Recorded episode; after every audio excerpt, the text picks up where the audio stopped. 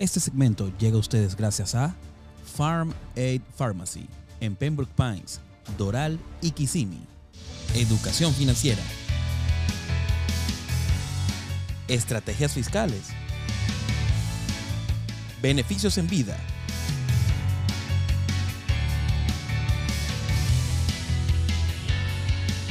Y mucho más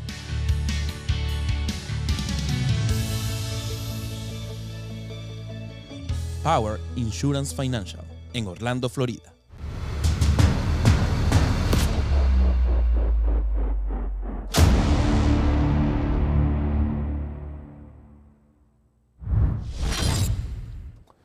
Buenas, como siempre, aquí estamos, agárrate, como siempre en la parte de inmigración tenemos al experto Jesús Reyes, eh, con quien es un placer hablar porque además este es uno de los temas, vamos a decir, que es prioritario para los latinoamericanos fundamentalmente, aunque ahora también veo chinos, ucranianos, de todo un poquito. Y quisiéramos, como siempre, vamos a estar conversando con Jesús Reyes y él nos va a documentar eh, de la manera particular que tiene Jesús. Fíjate Jesús, te damos por supuesto el saludo. ¿Cómo te encuentras Jesús? Gracias, todo bien, gracias por la invitación y bueno, un gusto compartir este programa contigo. Bueno, muy, muy agradecido por la oportunidad que tenemos de refrescar los conocimientos, de nutrirnos de esos conocimientos. Estamos observando, Jesús, que los fiscales y los jueces de inmigración están desestimando, están cerrando los casos de eh, inmigración. ¿De qué se trata específicamente esta medida? Es una política migratoria que está utilizando el gobierno para poder agilizar los casos delante de la Corte de Inmigración.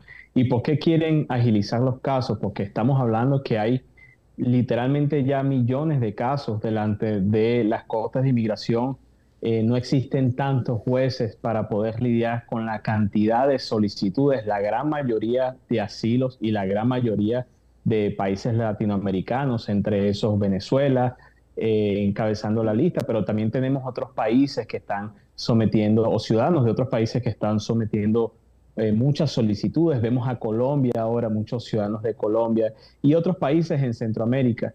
pero hemos visto que el gobierno ha cambiado su prioridad de deportación. Ellos quieren eh, lidiar con esa cantidad de casos y la forma que lo quieren hacer es en enfocarse en deportar solo a ciertas personas, no todas las personas. Inmigración ha sido claro, ellos no tienen los suficientes recursos para poder, poder deportar a todo el mundo. Entonces, lo que han dicho es, bueno, aquellas personas que pueden resolver su caso de otra forma, quizás tienen TPS, quizás tienen un familiar que los pueda pedir, quizás están muy prontos a aplicar una residencia o poder ajustar de alguna otra forma, no estamos interesados en esos casos, los queremos cerrar.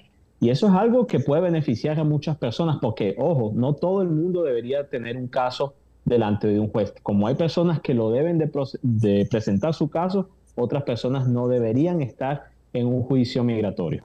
Es decir, que pudiéramos decir que se ha convertido esto como en, en una política oficial del gobierno desestimar o, cerrar los casos. Eh, vamos a decirlo de otra manera, la deportación sería la excepción, por lo que tú estás explicando. Depende del caso. Eh, si la persona eh, es, no es una prioridad de deportación, basado en las prioridades de deportación del gobierno, que eso voy a explicar ahora, pero basado en esas prioridades, si no lo es, entonces el gobierno, aunque no automáticamente va a cerrar el caso, tanto los jueces como los fiscales están sumamente dispuestos a cerrarlos y me refiero a cerrar casos delante de la Corte de Inmigración, o sea, personas que están en un proceso de remoción porque no quieren eh, gastar los recursos en deportar personas que tienen buena conducta moral, que no van a hacer un daño para la sociedad, personas que ya pueden ajustar de otra forma. Entonces, eso es una herramienta que eh, tanto yo como muchos colegas eh, abogados hemos usado para cerrarle los casos a las personas, solicitar que sus casos sean cerrados y ya no estén en un proceso de deportación. ¿Cuál es la ventaja de eso? Eso asegura al aplicante que no lo van a deportar, que no va a haber una orden de deportación en su contra. Y eso es una ventaja grandísima. O sea que sí vale la pena, en este caso, para las personas, por ejemplo, entiendo yo, que gozan de una buena conducta, eh, desestimar el caso. Vale la pena. Sí, pero solo vale la pena, ciertamente. Solo hay unas excepciones de personas que yo pienso que aunque pudieran calificar a que sus casos sean desestimados, vale la pena que continúen en un proceso de remoción o en un proceso delante de un juez de inmigración. ¿Y cuáles son estas personas? Personas que tienen un caso sumamente fuerte, que es muy poca la probabilidad que haya una desaprobación del caso, una negación, que es sumamente eh, posible que vayan a ganar su caso, entonces pienso que vale la pena, eh, si se puede decir así, coger el riesgo eh, de una deportación, pero es muy probable que un juez le vaya a aprobar su caso. Y hemos visto casos donde, aunque hemos visto muchos solicitantes que tienen buenos casos, quizás no sean los casos más fuertes que han habido, y entonces es allí cuando las personas tienen que ser muy objetivas y se tienen que hacer esas preguntas, lógicamente cada quien con su abogado, con su representante, evaluar el caso y, determinar si de verdad vale la pena presentar esto. Si una persona tiene un estatus legal, tiene buena conducta moral, no tiene por qué estar en un proceso de remoción, entonces es mejor que no lo haga. Pero si, si una persona de verdad tiene todo el, el, el, soporte que necesita, las evidencias, tiene un caso sólido, eh, y no solo viéndolo desde el punto de vista del solicitante, porque para uno, para el solicitante, tienen el mejor caso de asilo del mundo, pero hay que verlo objetivamente. Si es así, entonces vale la pena eh, jugárselas todas y, pelear el caso hasta el final. O sea que el solicitante tiene opciones, no obstante tenga una orden de deportación, dependiendo el caso, dependiendo la situación, eh, él tiene que decidir aceptar la desestimación o continuar el proceso porque lo requiere. Sí, bueno, todo solicitante, toda persona que esté en un proceso, en una cota inmigración, tiene esa potestad de decidir si quiere continuar el proceso, si se le eh, sugiere cerrar el caso, esa persona puede decir, no, yo no quiero cerrar mi caso. Y eso es un punto muy importante, porque hay personas que piensan que si un juez o un fiscal sugiere cerrar un caso, entonces el aplicante tiene que salir de la costa y no es así. Por eso es muy importante que las personas hablen con sus, con sus abogados, eh, personas licenciadas para hacer esto y entonces puedan llegar a un acuerdo que cuál es el mejor camino para obtener el beneficio migratorio que se está buscando. Pero una persona tiene todo el derecho a decir que no. De hecho, tenemos clientes donde hemos evaluado el caso, hemos visto que es un caso sumamente sólido, que no vale la pena simplemente que eso se desestime. Eh, hemos visto que el cliente quiere pelear su caso, sabe lo que pudiera pasar, tanto lo bueno como lo malo, lo malo y teniendo esa información presente y, viendo todos los factores que están eh, al favor y en contra de la persona, toma la decisión de continuar el caso. Así es que se debe hacer, pero toda persona tiene el derecho a continuarlo o simplemente que quede desestimado.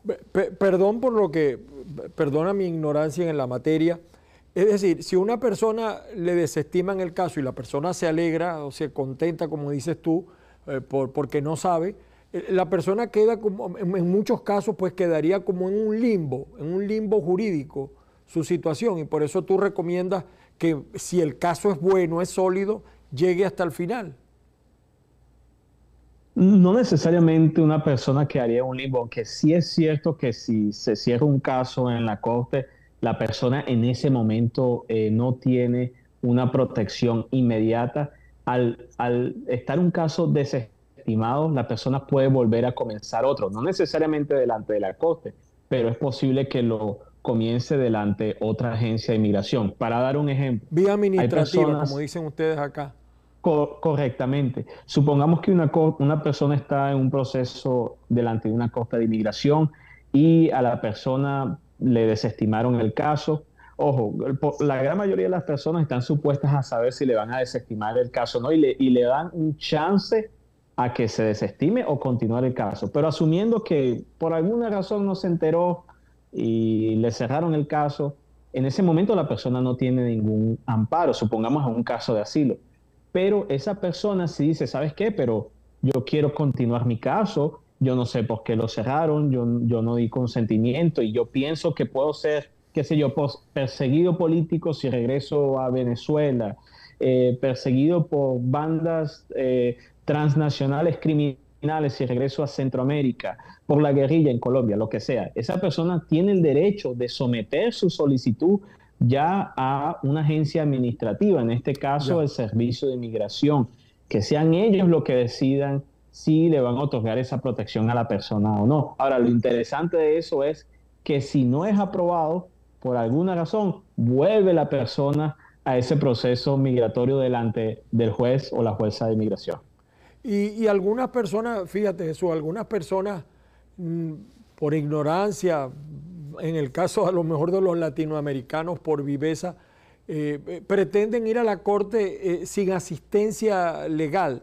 ¿Eso es posible aquí en los Estados Unidos? Porque hemos visto a nivel del ejercicio del derecho algunas situaciones, pero en el caso de inmigración, ¿eso es factible o es la mejor pregunta sería, ¿es bueno ir a una corte sin asistencia legal? No lo es. Ahora, eh, respondiendo a la primera pregunta, si es factible, la ley permite que una persona pueda representarse sola, eh, lo que llaman pro se, lo puede hacer solo, pero definitivamente no es algo recomendable. Y con esto no pretendo decir que los abogados siempre estamos en lo correcto o que siempre eh, si una persona contrata un abogado automáticamente le van a aprobar su caso. Pero es importante que las personas sepan sus opciones legales que sepan el proceso legal de lo que va a pasar y eso es algo que un abogado, una abogada de inmigración le va a dejar saber usted. Y lo interesante del caso para aquellas personas que están solicitando asilo, muchos no saben, pero aquellas personas que no hayan cumplido 150 días después de su solicitud de asilo y que se rehúsen a asistir a su audiencia con un abogado, eso limita al solicitante poder aplicar un permiso de trabajo. Muchas personas no saben eso. Yo, no lo sabía, por ejemplo. Sí, eh, hay algo que se llama el reloj del permiso de trabajo. Y eso es básicamente todo solicitante de asilo. La ley dice que después de someter una solicitud de asilo deben de pasar 150 días reglamentarios para que esa persona pueda aplicar a su número de seguro social y a su permiso de trabajo. Pero supongamos que la persona somete su caso de asilo, van en los 100 días y le toca ir a juicio eh, en su caso de, asilo. Y muchas veces, de nuevo, las personas le dan malos consejos, dicen, no, todos los abogados son malos, no vayas, tú puedes defenderte solo, así lo hizo el vecino, así lo hizo el amigo, es mejor que se ahorre el dinero, vaya solo. La persona va sola y en la gran mayoría de los casos los jueces dicen, ok, veo que usted está solo, no está representado, le vamos a dar una audiencia para otro día. Y en ese momento las personas dicen, perfecto, esto me salió bien, yo mismo hice mi cuestión, aquí no pasó nada, salí ganando. Después van a nuestras oficinas y dicen, oye, espera, pero aplicamos el permiso de trabajo y me lo denegaron. ¿Qué pasó? Y digo, ah, lo que pasó es que en ese momento el juez, en inglés fuera frició, congeló el permiso de trabajo porque la persona no fue representada. en efecto, lo que pasó fue una continuación. Y cuando hay una continuación, un proceso jurídico delante de una corte de inmigración que fue realizado por el solicitante, o sea, que lo causó, el, la tardanza en el caso la causó el, el, solicitante, el efecto de eso es que congelan esos beneficios, porque como lo ve inmigración, es que la persona está dándole largas a un asunto que no debe de darle largas. Por lo tanto, es alguna forma que es penalizado el solicitante y por ende muchas personas han dejado de aplicar y ser beneficiadas a su permiso de trabajo, aunque han estado en el país en, en muchos casos hasta años. Entonces tenga cuidado, por lo menos una asesoría, eh, diferentes opiniones legales es suficiente, pero trata de ir siempre representado. Sí, sí, como tú mismo lo dices, lo que pasa es que uno aquí se encuentra, tú dijiste millones, yo creo que sí, que hay muchísimos casos de gente que solicitó asilo y han pasado 5, 6, 7 años no han ido a corte eh, o no tampoco los han citado por vía administrativa, el oficial de, inmigración, y entonces la persona está allí, en ese caso sí tiene su permiso de trabajo, su social, todo, pero, pero está como suspendida porque eh, no, se ve eh, una política de parte del, del, gobierno hacia esos casos, a agilizar esos casos. ¿Tú tienes alguna información de siempre uno lee en los medios de comunicación que están tratando de agilizar esos casos, pero eh, parece que el esfuerzo es muy poco con respecto al número de solicitudes. Correcto, o sea, en teoría están tratando de agilizar los casos, pero en la práctica lo que hemos visto es que cada vez incrementa más el número de familias que llevan esperando años. Yo antes no escuchaba personas esperando 10 años por una entrevista, una simple entrevista administrativa ya es algo común, personas esperando 10 años, pero eh, como dicen por ahí, no hay mal que por bien no venga, hay que pensar en opciones y hay que pensar en oportunidades. Yo pienso que en algunos casos ese tiempo más bien beneficia a muchos solicitantes que quizás no tengan un caso muy fuerte y ver otras opciones por las cuales pudieran obtener eh, su estatus legal permanente. Eh, quizás la persona puede ser solicitada por un empleador, quizás la persona fue víctima de crimen y califica una visa para víctimas de crimen que la eh, haga calificante a la residencia, o quizás contrae matrimonio con una ciudadano, ciudadano americano, pasa algún tipo de reforma, se acoge al TPS, lo que sea. Pero es importante que las personas estén bien asesoradas y eso es lo bueno de, este espacio que tienen ustedes que permite a las personas poder saber cuáles son sus opciones, por lo menos tener el entendimiento de estos aspectos legales y que ya cada persona con su abogado, eh, puedan buscar la, mejor forma de que puedan legalizarse. Pero existen muchas opciones y, lo importante es que las personas sepan cuáles son sus derechos y cuáles son las opciones. Hay, hay un caso que, quisiera escuchar tu opinión, el caso del parol. Eh, las personas, o sea, pareciera ser que fue una vía por vía ejecutiva eh, que hizo el gobierno para frenar un poco la inmigración. En parte, en parte creo que disminuyó un poquito la inmigración ilegal, es decir, un poquito, yo creo que ha, vuelto a resurgir. Pero el parol, la persona eh, cuando lo solicita y llega acá a los Estados Unidos, eh, creo que ha funcionado un poquito mejor, ¿no? Por, por, los conocimientos que tengo. Pero la persona después que está aquí, que cumple los dos años, antes de los dos años, ¿qué puede hacer esa persona? Porque ya después que vive aquí dos años, eh, muchos no se, no diría que todos, pero el 99% no se va a querer regresar a sus países. ¿Qué va a pasar con esos casos, Jesús?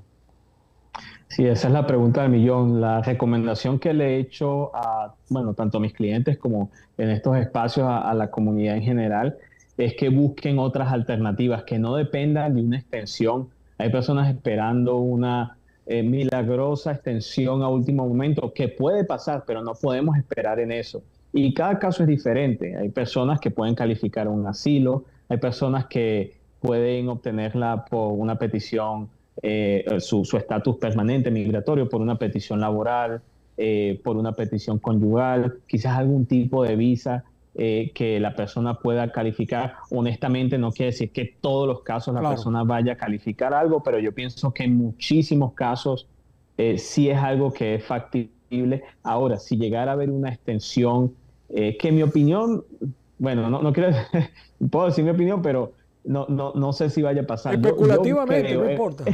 relativamente, porque a veces uno tiene que tener cuidado en estos espacios, agarran cosas que uno dice y, la, y las cambian, pero eh, a veces personas, pero yo pienso que es algo que van a extender, en mi opinión, yo pienso que no van a dejar a las personas así a la deriva, pero ¿quién quita? O sea, oficialmente el gobierno ha dicho esto no lo van a extender, son hasta dos años, las personas resuelvan, aquí esto se va a quedar así. Pero a veces eso me hace pensar mucho en el TPS.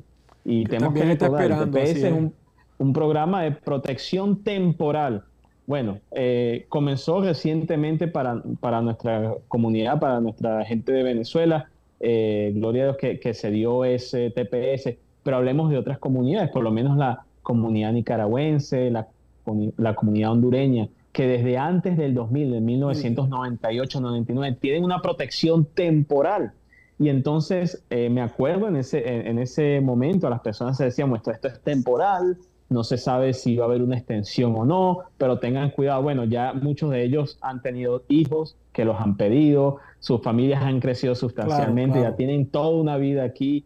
Entonces, pensando en eso, mi opinión es que quizás pueda haber algo, pero ojo, oficialmente, y vuelvo a repetir, inmigración no ha dicho que va a haber una extensión, no se sabe. De hecho, lo que han dicho es que van a ser solo los dos años. Es importante que las personas busquen otras alternativas legales, pero quién quita que algo pudiera pasar en ese entonces. No, no, ha, no, tiene, no ha arrojado ningún resultado la reunión de los fiscales, de 20, 21 fiscales del país eh, con, los, con el juez sobre el caso del, del parol para, para, decir, para ponerle un finiquito al parol. Eh, creo que todavía no hay un resultado de eso, ¿no? Correcto, y, sigue el litigio y, eso es un punto muy interesante y muy importante que las personas sepan. Hay un litigio en contra del programa de parol humanitario. Eh, como bien dijo, son, son varios estados que están en contra de este programa por diferentes razones, pero eh, básicamente es eso. Dicen ese programa no se debería dar y la razón es para que las personas entiendan, porque a veces todos estos temas eh, se vuelven políticos, pero hay, sí hay un aspecto legal en lo que eh, se está argumentando. Y el, y el, aspecto legal o el argumento legal es que eh, alegan que un parol por lo general es un beneficio discrecional que se da caso por caso a ciertas personas cuyas situaciones de extrema urgencia e inusual ameritan que el gobierno pueda hacer una excepción al proceso normal de regularización de una persona a los Estados Unidos. Como lo ven es que piensan que ese proceso se ha abusado y, masivamente se está aceptando personas bajo el, paro. Claro, personas dicen, bueno, eso es totalmente razonable, todas las personas están pasando por esa situación extrema e inusual. Otras personas lo ven como no es justo, en fin, eso ya es algo de cada persona pensar, pero esos son los argumentos legales. Ya toca ver este juez federal que va a decidir si este caso tiene méritos para ser eh, eliminado o si continúa el programa de pago. Sí, lo que pasa es que uno a veces observa eso, ya para terminar nuestra conversación por el día de hoy, una especie de contradicción porque están hablando Colombia, que no estaba metido en los casos de parol, ahora tiene un programa de reunificación familiar. Y entonces uno dice, bueno, pero ¿cómo están cerrando un programa y están abriendo otro? O sea, eh, pareciera que no hay uniformidad de criterio, a lo mejor hasta el tema político de republicanos, demócratas, que tienen posturas encontradas, pudiera influir en una decisión sobre el parol, sobre la reunificación y el TPS que para los venezolanos, teóricamente, como tú lo dijiste, el año que viene eh, eh, se, vence, ¿no? Es lo que, lo que se sabe hasta ahora. Correctamente, sí. El tema político es algo que tiene eh, muchísima influencia en lo que es el sistema migratorio y aunque, claro, o sea, son leyes que se promulgan y esto es un sistema basado en leyes, también está esa mano política metida en todo esto, sobre todo en estos programas eh, humanitarios, si los podemos llamar unificación familiar, paro humanitario, TPS. Entonces eso tiene eh, mucha importancia y aún más ahora que estamos ya en temporada de elecciones yo pienso, y, como bien dices, o sea, e, esto es muy importante, yo pienso que van a haber cambios eh, muy importantes en el tema migratorio, sobre todo si hay un cambio de, de, mandatario eh, aquí en los Estados Unidos. Entonces es importante que las personas estén bien pendientes de lo que es el sistema de inmigración, cuáles son sus derechos actuales. Ahora es más importante tener un buen abogado, por, ese cambio que tú estás diciendo, ¿no? Es importante. Sí, que las personas Claro, que las personas se, asesoren bien y que sepan lo siguiente, que hay muchísima gente que me dice, tanto hablando del parol humanitario, el, programa de reunificación, el TPS, eh, me dicen, abogado, pero si ya sometí mi solicitud, ¿qué va a pasar? ¿Me la van a negar? Lo bueno que eh, bajo las leyes, no solo inmigración, pero en general eh, de los Estados Unidos, una ley que es promulgada no puede afectar una decisión de otorgar un beneficio antiguo. Entonces no es que a las personas les van a quitar su TPS o les van a quitar un paro si ya se lo otorgaron, pero el riesgo está que no vaya a continuar el programa y seguir beneficiando a otras personas que en el futuro se puedan amparar. Entonces vamos a ver cómo esto se va a manejar tanto en las cortes como en las elecciones. Yo pienso que esto es como una película de Netflix que hay que ver qué es lo que va a pasar pero es importante que las personas no pierdan la fe, que estén bien entendidas, que estén bien asesoradas y continuar para adelante, que no hay de otra. Yo creo que ahora es más importante tener un buen asesor jurídico, un buen abogado como tú, para prepararse para, para, esa batalla que viene. Muchísimas gracias Jesús por haber estado con nosotros. Me gustaron mucho tus explicaciones y creo que la gente también disfruta tus explicaciones de manera clara. Será hasta la próxima semana, Jesús. Hasta la próxima y bueno, un, gusto eh, compartir con usted y bueno, este, de verdad que disfruté la, entrevista y espero podamos a, volver a hablar pronto. Bueno, señores, Jesús Reyes, nos despedimos hasta la próxima semana con Jesús Reyes.